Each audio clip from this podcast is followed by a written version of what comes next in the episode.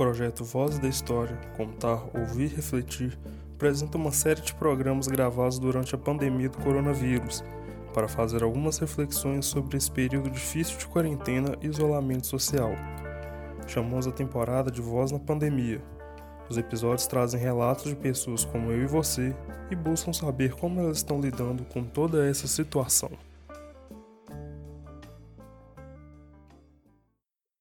Saudações ouvintes. No início de março deste ano de 2020, o primeiro-ministro inglês Boris Johnson minimizou os impactos da pandemia da Covid-19, divergindo das medidas radicais de isolamento social recomendadas pelas autoridades sanitárias, apesar de Itália e Espanha já apresentarem quadro de aumento vertiginoso dos números de infectados e especialmente mortos. Ainda no fim daquele mês, tudo mudou o coronavírus chegou de vez, impondo a adoção do regime de quarentena horizontal. Como isso afetou o povo inglês, particularmente os londrinos? Sou Adivaldo Cardoso Filho, aluno do curso de licenciatura em História da UFVJM, e no episódio de hoje vamos apresentar a entrevista que a professora Elaine Sodré realizou com a engenheira química Patrícia Gobi da Silva, que reside em Londres há quatro anos. Ela nos conta seu processo de adaptação na capital britânica, os impactos das medidas de contenção da circulação de pessoas, bem como suas perspectivas e expectativas futuras. Meu nome é Patrícia Gobi da Silva, eu tenho 46 anos, eu sou engenheira química, me formei né, como engenheira química, mas sempre trabalhei na área de engenharia de qualidade, de processo, e eu vivo em Londres já há mais ou menos quatro anos. Então, o panorama daqui, como é viver em Londres? No começo, muito difícil, principalmente para gente que Uh, todo mundo me falava antes, quando eu estava vindo, eu estava estudando, que era muito bom, que fica muito fácil, tudo muito fácil, mas quando a gente chega e sente na pele as coisas não são tão fáceis assim. A impressão que eu tive é que uh, o meu sonho de Londres era um e a minha realidade de Londres era totalmente diferente do que eu tinha imaginado. Eu sei que muita gente vai achar isso uma loucura o que eu falo, mas Londres não é tão limpa e tão linda quanto a gente gente imagina, né? Quando a gente está sonhando com Londres, eu vou tomar um café, vou tomar um chá lá com a rainha. Não é bem assim, né? Também para ver a rainha também já é bem difícil. E no primeiro momento a gente acha que sabe falar inglês e a gente nem consegue entender as palavras de quando chega aqui. Mal a gente consegue dizer, ser hello, dar oi para as pessoas. E a gente começa então a adaptação. A minha adaptação foi ah, incrivelmente rápida até, por três meses que eu estava aqui, porque de uma certa forma eu fui muito atrevida ou meio ou um pouco corajosa até nesse sentido, porque eu fui uh, trabalhar em algum lugar público. Eu trabalhei no McDonald's quando eu cheguei aqui e uh, as pessoas uh, tentam ajudar a gente a aprender a falar se comunicar muito rápido principalmente os meus objetivos quando eu vim para cá aprender a me comunicar em inglês. Então já uh, o que me indicaram era vai trabalhar no meio do público. Aí você vai conseguir se comunicar melhor. Então a gente tem esse primeiro desafio, pelo menos para mim foi assim, uh, de falar inglês e a gente ser estrangeiro, conseguir trabalho aqui, né, sem falar muito bem a língua. Então a gente tem que, eu sou engenheira no Brasil, mas eu, eu não posso ser engenheira aqui, chegar aqui e vou trabalhar na engenharia, né? A menos que, claro, eu tenho um inglês excelente, eu já tenho um trabalho já certo aqui na engenharia, senão eu vou ter que fazer step by step como eu estou fazendo, né? Passo a passo, um pouco por vez, estudando e conseguindo trabalhos melhores. A cada ano vai trocando para um trabalho melhor. Conforme o teu nível de inglês, tu vai indo para o trabalho melhor. Então, para mim, pelo menos aconteceu assim. Eu converso com algumas pessoas que estão aqui há muito tempo e elas já me disseram que fizeram a mesma escalada, né? Quando chegaram aqui mesmo há 10 anos atrás, 15 anos atrás, quem não sabe falar muito bem inglês vai ter que trabalhar trabalhos que eles têm como subempregos aqui, né? Garçom, de, de cleaner, de, de McDonald's, de cafeteria, tudo que a gente tem é, condições para sobreviver aqui, para melhorar o nosso inglês e estudar. Uh, por outro lado, né, o lado bom de Londres é que a gente tem abertura e de conhecimentos de culturas de todo mundo, né? A gente conhece gente de todo mundo, conversar com gente de todo mundo a gente uh, começa a aprender culturas diferentes e está aberto para a cultura, né? É um país com certeza muito culto, né? A gente tem muitos museus, tem muitos para visitar, teatro, muito cinema, que é uma das coisas que eu gosto muito. E temos muita facilidade em viajar para outros lugares, né? Trabalhando aqui e morando aqui, a gente tem a facilidade de, de conhecer toda a Europa praticamente e não pagar tão caro, né? Como se a gente estivesse no Brasil e tivesse que vir viajar só de férias, por exemplo. Então, eu acho que essas algumas vantagens e desvantagens, né, de morar nessa parte de Londres. Pré-coronavírus, é que você nos conte um pouquinho como era a sua rotina, seu dia a dia, o que, que era a sua vida normal. Ok.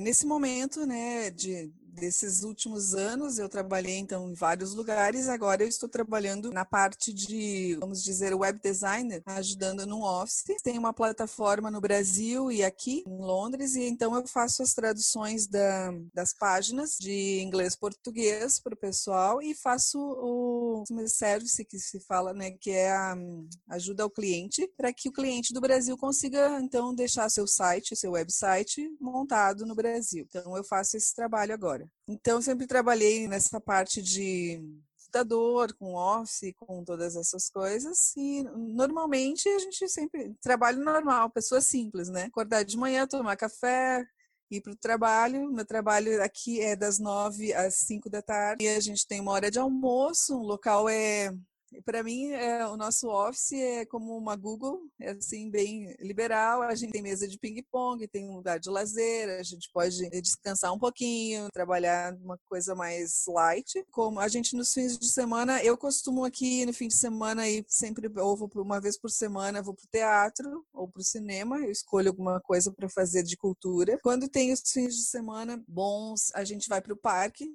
Os parques ficam lotados, aqui tem muitos parques, porque tem sol e a gente tem que aproveitar os pouquinho, o pouco tempo de sol que tem aqui, acaba indo para os parques, ou vai passear em algum parque. Eu costumo ir dançar forró, porque aqui tem um. gosto muito de dançar, então normalmente eu vou dançar forró pessoal ou vou para salsa, que daí tem também aqui alguma coisa nesse sentido no fim de semana para dar uma descontraída. Normalmente, nos, em tempos normais, a gente eu costumo fazer isso, né? Percebi então que gente, movimento, trabalho você vai de transporte público. Sim, o transporte é bem tranquilo aqui. Eu, eu moro numa, eu moro eu costumo sempre morar perto dos meus trabalhos, então eu moro a 20 minutos do, do meu trabalho de ônibus, eu vou de ônibus, mas existe overground, underground aqui, os trens, né, os ônibus que são todos interligados. Então, mesmo que eu trabalhe a uma hora de longe da minha casa, eu vou ter fácil acesso para ir. É um pouco caro, sim, isso a gente não pode negar. Nosso sistema de transporte aqui é caro, mas também ele liga é, Londres inteira, né? A gente consegue trabalhar fora de Londres também, se quiser. Tem, tem lugares que o pessoal, meus colegas de, de, trabalho mesmo, demoram em torno de uma hora, uma hora e meia para chegar até o office. Eu pago mais caro um pouco o aluguel, mas eu gasto menos de transporte. Então eu prefiro e gasto menos tempo para me deslocar gente, transporte, movimento, parque, e é nesse contexto que chega o coronavírus. Janeiro, fevereiro, desce um relato dessa chegada, é, das impressões que vocês, enquanto população, tiveram, como que Londres reage a essa chegada do vírus. Bom, uh, na realidade, uh, no começo aqui de Londres, eu acho que as pessoas estavam meio descrentes, né? Eu acho que como em todos os países, a gente via as notícias lá da China, a gente via as notícias notícias de, da Itália e depois começou a ver as notícias da Espanha e aqui continuava tudo aberto e tudo normal e todo mundo trabalhando normal. E aí chegou um tempo que o nosso primeiro-ministro decidiu, não, vamos fechar porque agora agora sim estourou estourou a bomba aqui, né, do coronavírus. Acredito que até a gente, a gente fechou bem tarde aqui em Londres, ele, ele, ele fez o lockdown aqui muito tarde. Na realidade, a gente estava quase na metade do gráfico lá de mortes, assim, já gigantesco. Uh, em torno de quase 20 dias, um mês antes de, deles darem o lockdown, a gente já estava trabalhando em casa. Então, porque eles acharam por bem, porque várias pessoas dos meus colegas de trabalho, empresa ela tem bastante gente de fora, então tem muitos espanhóis, italianos e franceses trabalhando junto. e as pessoas foram visitar suas famílias e voltaram então já com a suspeita do vírus. E aí então os nossos nossos diretores acharam por bem a gente já já ficar isolado em casa, nós todos. Para mim foi um grande impacto porque primeiro que a gente no Brasil nunca viveu essas coisas, né? Nunca ninguém viveu agora, né, nesse sentido. Mesmo uh, terremotos, essas coisas de guerra, a gente nunca teve nem ideia no Brasil sobre o que é eu comecei a ter ideia de, por exemplo, de ataques terroristas quando eu vim para Londres, porque eu tive que fazer um curso sobre antiterrorismo aqui para trabalhar num shopping. O meu, o meu McDonald's era dentro do shopping, a gente tinha que fazer cursos sobre antiterrorismo. Uma coisa que foi super, surpreendente para mim, porque nunca tinha visto nem participado de nada disso. Quando o pessoal começou a informar aqui sobre a parte do coronavírus, que a gente ia ter que ficar em casa, que não podia sair, o pessoal foi em, em massa nos mercados né, fazer compras.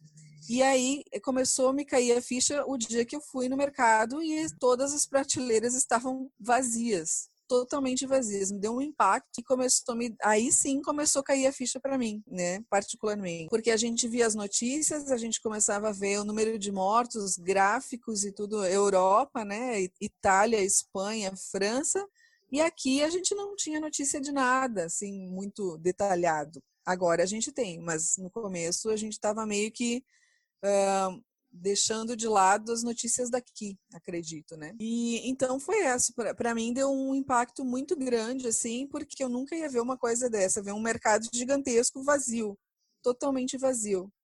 Então me deu um baque muito grande, porque aí a gente começa a pensar na, na, nossa questão de sobrevivência mesmo, né? Aí eu não vou ter comida, eu não vou ter o que vestir, não vou ter como viver, e aí acaba criando essa essa confusão mesmo e, e, eu acho que todo mundo ficou meio meio prado aqui nesse né a gente começou a ver que estava assim em torno de 700 800 pessoas uh, morrendo por dia começou todo mundo mesmo a ficar muito apavorado. Nosso primeiro-ministro, né, o Boris também pegou o coronavírus, ficou no hospital, na UTI. O príncipe Charles também pegou, né, coronavírus. E então a gente acabou dando, dando uma parada assim, oh, vamos ficar em casa mesmo, vamos respeitar, que é isso que a gente tem agora, né? Ou a gente respeita ou a gente morre, não sei. A gente tá com essa, a gente ficou com essa dúvida, né? e está respeitando e ficando em casa. Então, todo mundo trabalhando em casa. Eu queria te perguntar duas coisas.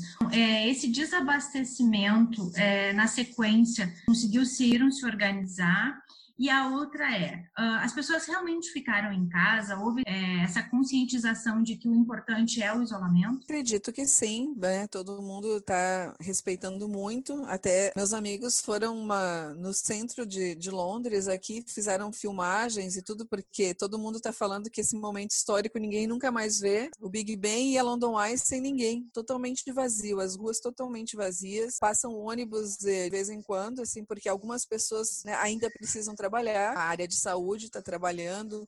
Aqui tem muito aqueles as casas de repouso, né, de idosos, então tem pessoas que assistem, é, tem que ficar assistindo as pessoas de idade. Isso não parou. Muitas pessoas trabalham nos mercados, enfim, né, e na, no abastecimento, então isso não parou. Mas a maioria das pessoas, sim, as escolas pararam, os pubs estão fechados, os bares, restaurantes, a gente consegue sim pedir comida para entregar, né? Takeaway, ou pegar lá nos locais, só buscar e já chegar em casa. Então a gente preferiu mesmo, e eu acredito que a maioria das pessoas está em casa e fazendo essa rotina de ficar em casa, né? Está bem. Então eles estão tentando passar muitos cursos, muitas instruções para que a gente mantenha a cabeça ocupado, né, para não entrar em uma depressão gigantesca, a cidade toda, o país inteiro, porque é o que vai acabar acontecendo se a gente se a gente não trabalhar a nossa cabeça, né? Então a gente, as nossas empresas mesmo mandam quiz para a gente fazer, mandam sites para a gente trabalhar nossa nossa mente, fazer meditação, yoga em casa, fazer essas coisas diferentes, né? Para poder uh, manter a cabeça muito boa nesse nesse período, né? Mas eu acredito que sim, que no começo as pessoas respeitavam mais. Agora nós vamos já para o segundo mês, terceiro mês, né, de lockdown praticamente dois meses a gente tá. Então agora eu vejo que um pouco mais as pessoas assim, estão indo mais para os parques e tudo mais, mas no começo não tinha ninguém nem no parque caminhando, né? Foi bem fechado mesmo. A gente teve a notícia entre ontem e hoje é, que a Europa começa a se abrir. A manchete é essa. Hoje, 12 de maio, né, seria o que alguns países estão classificando de primeira fase. Vocês também estão vivendo isso? Como é que está sendo?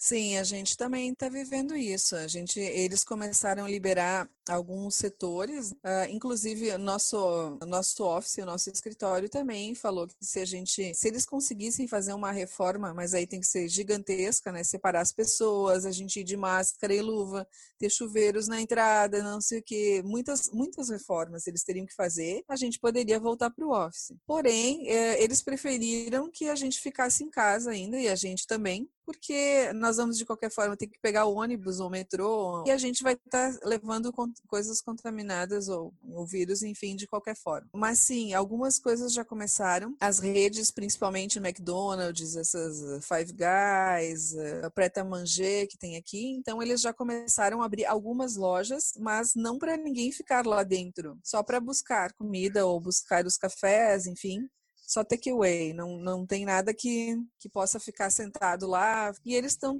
fazendo, então, as avaliações, por exemplo, os cultos religiosos, essas coisas, entrar de poucas pessoas por vez. O que eu acho que não vai mudar muito, mas enfim. Por exemplo, entrar numa missa 30 pessoas por vez, fazer vários horários. Então, eu não acredito que vai adiantar muito. Mas as escolas, não. O ano letivo aqui começa em setembro, então eles já falaram que até setembro ninguém vai para a escola. Já já está confirmado. Eles estão tendo aulas uh, online, todo, todas as crianças, a maioria das escolas e faculdades da mesma forma. Parece-me que algumas empresas e, e, a parte de construção eles vão abrir também, mas não para todo o efetivo, né? Vai ser vão dividir dias, metade das pessoas vão num dia, metade no outro. Então eles estão fazendo algumas contenções dessa forma.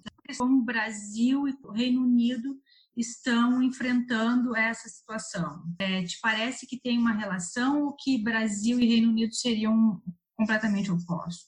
Olha, pelo que eu estou vendo com relação ao Brasil, da política do, do, nosso governante, que não sei, não é mais meu governante, mas às vezes eu fico pensando que eu ficava reclamando da Dilma, eu ficava reclamando de alguns aí, e eu estou vendo que ele é mais ignorante do que qualquer outro, mas enfim pelas notícias que eu estou recebendo, né? É, realmente eu não estou vivendo no Brasil e não estou sabendo. Eu vejo que, ele, que o nosso governo aí, o presidente daí, está levando as coisas meio que na brincadeira. Está levando um assunto sério na brincadeira, que eles estão levando muito a sério. Então, é, eu não vejo nem como relacionar isso. Tanto que tá difícil de deixar meus pais em casa aí, porque eu tô tentando falar todo o tempo. É, é, sério, é de verdade, não é só politicagem, né? Que o pessoal fica falando aí. Não sei se, se vocês conhecem, né? Essas, essas expressões, mas meu pai fica falando, é só politicagem que o pessoal tá querendo derrubar o, o governante que tem agora, enfim. Eu não acredito que seja politicagem ver 800 pessoas num caixão mortas e jogadas num buraco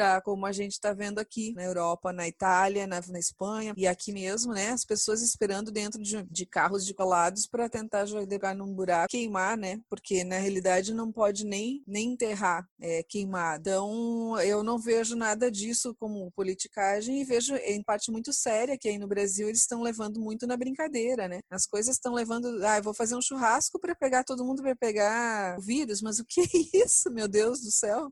Eu não consigo nem me expressar do que, do que pensar sobre isso. Não tem nem palavras para expressar isso. Isso é um absurdo. Então ele não está pensando ele vai pensar na política, sim, ok, a economia vai ficar mal, com certeza vai. Aqui também, a gente sabe, mas o, o fator é de que se, não, se tem economia e não tem pessoas, vai fazer economia para quem? Vai fazer política para quem? Então, o ser humano está sempre em primeiro lugar. Eu, eu vejo que aqui as pessoas enxergam isso. O ser humano está em primeiro lugar. Nós vamos proteger as pessoas. Depois vai vir a política, depois vai vir o restante. E eu vejo que aí no Brasil não está sendo feito nada disso, né? Primeiro é a política e o governante e a economia. E depois, e vai, vai, vai ter economia para quem? Vai ter governo para quem? Se não existe pessoas, se as pessoas morrem. Não consigo ver muito, muito sentido nisso, não.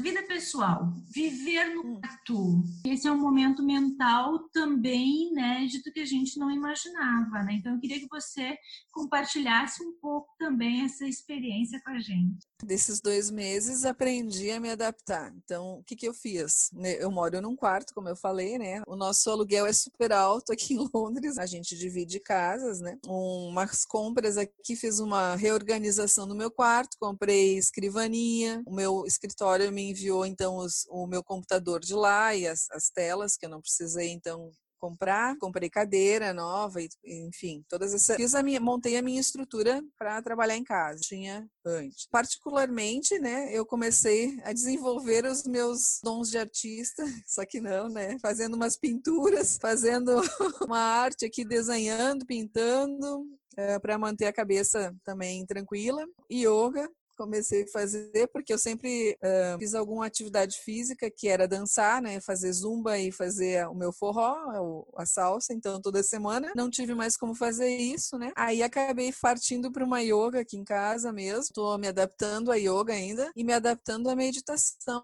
para dar uma uh, deixar a cabeça boa, né? Como eu digo, deixar a cabeça em ordem. Se a gente começar a pensar e verificar todo o tempo só as mortes, só as pessoas que te mandam notícias ruins e todo esse essa geração de energia que fica ruim mesmo, né? Ao nosso redor, a gente se corta os pulsos aqui, né? A gente vai todo mundo morrer de depressão e ansiedade. Então, para não morrer de depressão e ansiedade, estou fazendo meditação, estou fazendo yoga, estou fazendo os meus desenhos rabiscando aqui, né? Com os tutoriais. Além de tudo isso, eu estou sempre estudando, né? Aqui eu sempre preciso estudar o inglês, de qualquer forma. E agora, mais ainda, se meu inglês para ouvir só não estava bom, agora agora está ficando, porque as nossas reuniões são todos os dias e vídeo call, né? Então tem que falar e, e, e respirar o inglês de qualquer forma, né? Então, nesse sentido, estou estudando ainda e estou sempre estudando coisas da, de engenharia, porque eu gosto muito da minha área e ainda assim já validei meu diploma aqui, né? Então eu vou, agora eu vou em busca também de coisas na área de engenharia. Dessa forma eu, eu consigo me manter ocupada após o meu trabalho diário, fim de semana semana também. Até porque tem que ficar dentro de casa. Eu tenho jardim aqui, ainda bem. A gente tem um jardinzinho, dá para tomar um sol aí e ficar com uma cadeirinha lá fora lendo, né? Que eu gosto de ler muito. Estou colocando a leitura em dia, coisas que não tinha tanto tempo antes.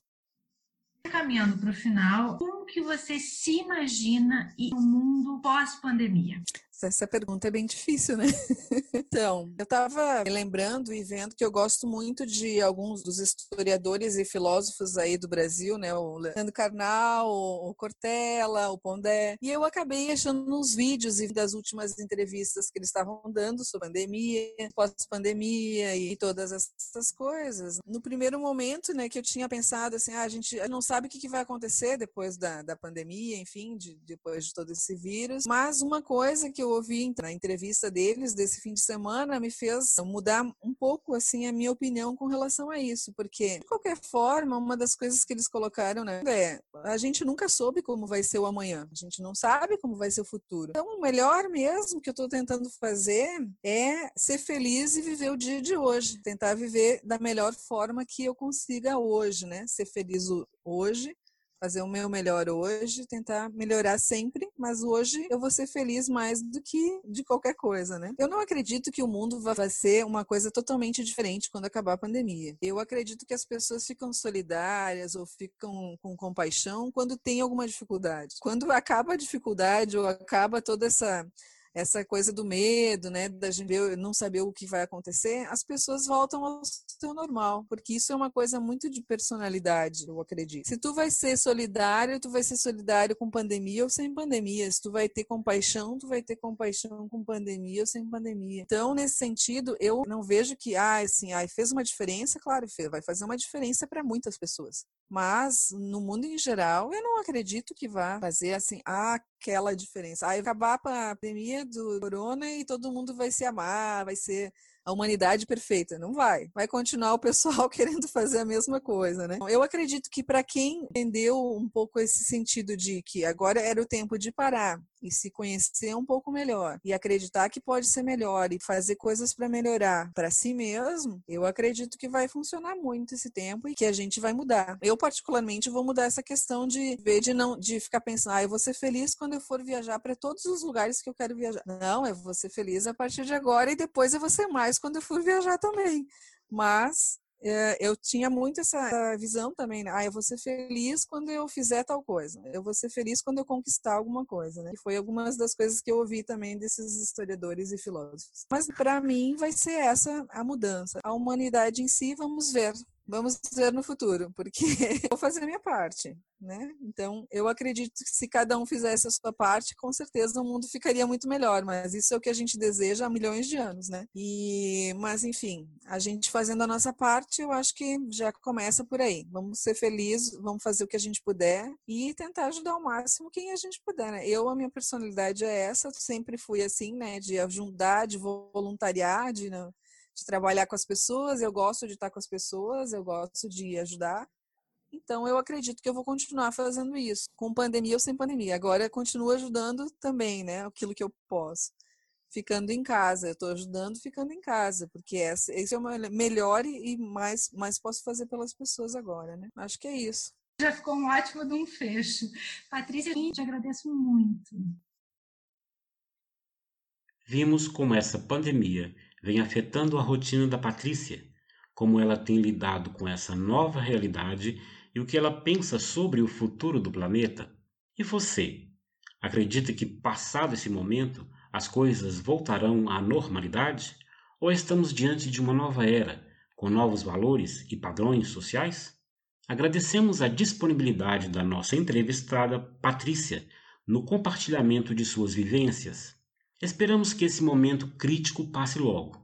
Fiquem em casa, lavem as mãos e, se precisarem sair, tomem os devidos cuidados. Você acabou de ouvir mais um episódio de Voz na Pandemia, um podcast do projeto de extensão Voz da História Contar, Ouvir, Refletir. Lembranças e esquecimentos da história em diferentes tempos e espaços uma produção de alunos e professores dos cursos de História, Letras e Mestrado em Ciências Humanas da Universidade Federal dos Vales de Jequitinhonha e Mucuri. Se você gostou desse programa, compartilhe com seus amigos e fique ligado em novos episódios. Agradecemos imensamente pela audiência.